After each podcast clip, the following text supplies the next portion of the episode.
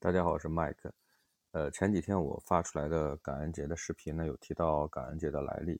呃，但是上次我说的比较笼统，很多人让我仔细说一下感恩节的故事。我们今天就来聊一聊感恩节背后的真相。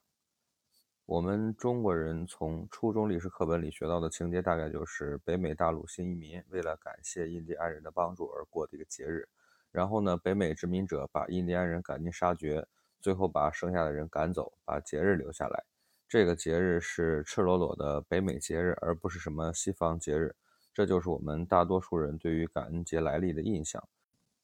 说感恩节是美国白人为了感谢印第安人才确立的。呃，这是一个天大的误会。美国人自己也是在上世纪中叶种族平权运动兴起以后，才开始有少部分白左这么说的。理由你懂啊，就是为了他们梦想中的多元文化包容和种族和谐。其余时间里，从美国人在民间开始过这个节，到林肯总统在1863年将该节日定在十一月第四个星期四，再到二战开打前。美国白人从来没觉得这个节日有印第安人什么事儿，相反呢，这期间印第安人与他们的彼此攻伐从来就没有停止过。呃，实际上，美国感恩节中所谓的感恩，其实是在丰收之后感谢他们的上帝啊，对其赐予。这种带有欧洲原始异教色彩的习惯，在隔壁的加拿大也有。可能由于纬度更高，秋天来得更早，加拿大人十月就过这个节。而加拿大人从来不说这个节跟印第安人有什么事儿。那么我们耳熟能详的美国移民来到新大陆后，受到印第安人帮助，得以让他们在当地立足，这样的故事有没有呢？有是有的，只不过印第安人当时帮助这批白人移民，并非是出于纯粹的好心。呃，从1492年哥伦布发现新大陆到1620年五月花号到达美国，欧洲白人曾经尝试过无数次向北美洲移民。但移民过去的人呢，基本上都是一批一批的死去，航船把移民撂下来返航，来年再回来的时候，就看到营地已经是空空如也。欧洲白人移民在新大陆大多活不过一年的原因，不仅仅是因为这片土地不好种粮食，更主要的就是印第安人的侵袭。呃，贾雷德在《枪炮、病菌与钢铁》这本书中呢，无可辩驳地证明，欧洲人来到新大陆之后。替他们杀死这里原住民的主要凶器不是钢铁和枪炮，而是他们身上所所携带的致命病菌。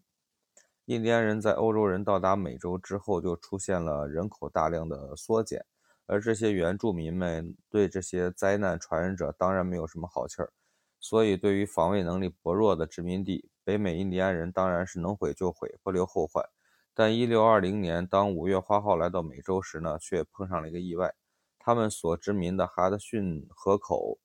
呃，有一个地方呢，叫做万帕诺亚格的一个印第安部落，啊，这个部落占领了这样的一个地方，原本是一个非常强盛的半定居部族，人口在巅峰时呢达到两万多人，在北美当时一盘散沙的这个印第安部落中呢，已经非常强盛了，但是由于白人的到来和他们来到美洲的钢铁、枪炮和病菌。印第安部落的势力版图开始剧烈变动，他们彼此互相攻伐。万普诺亚格部落在1620年前的一百年间，人口从两万多急速缩减到了一千余人，很多村庄都已经没人了。而附近与其他世仇的其他印第安部落虎视眈眈啊，欲灭之而后快。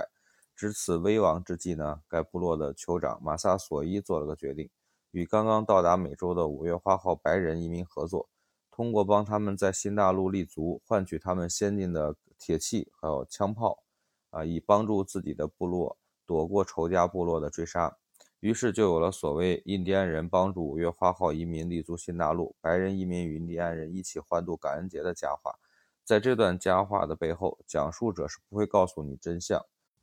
万帕诺亚格部落在之后数十年中，通过从白人朋友那里获得的枪炮，急速扩张了自己的势力范围。几乎把今天整个纽约、宾夕法尼亚的大部分地区都收入囊中。这个印第安部落拿着白人朋友给他们的枪炮，杀气与他们与世仇的印第安同胞一点不比白人入侵者手下留情。搞出印第安人版的明治维新的马萨索伊酋长死于650年，死前叮嘱他的儿子一定要继承自具白人亲善的政策。但这位被白人称为“呃菲利普王”上台后自我膨胀，反过来联合那些已经被他占领的印第安人，试图反干白人殖民者。结果当然是身死国灭，万坡诺亚格后来被灭的渣都不剩。这就是感恩节传说背后的历史真相。在这段历史中呢，呃，万帕诺亚格部落与后来明治维新时代的日本有着很迷之的相似。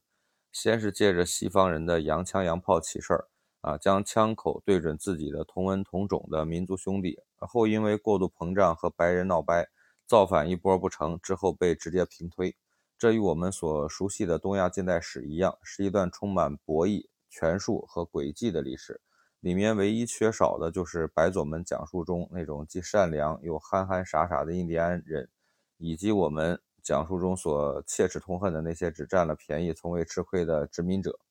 事实上呢，无论印第安人还是黑人，他们在白人文明技术介入后产生的种族内耗，都远比白人带给他们的殖民与杀戮严重的多。迟迟没有产生统一民族观念的印第安部落，其实是在枪炮助阵的无休止部落间寻仇，走向衰落的。正如非洲的黑奴，绝大多数都是当地黑人部落之间战争的产物是一样。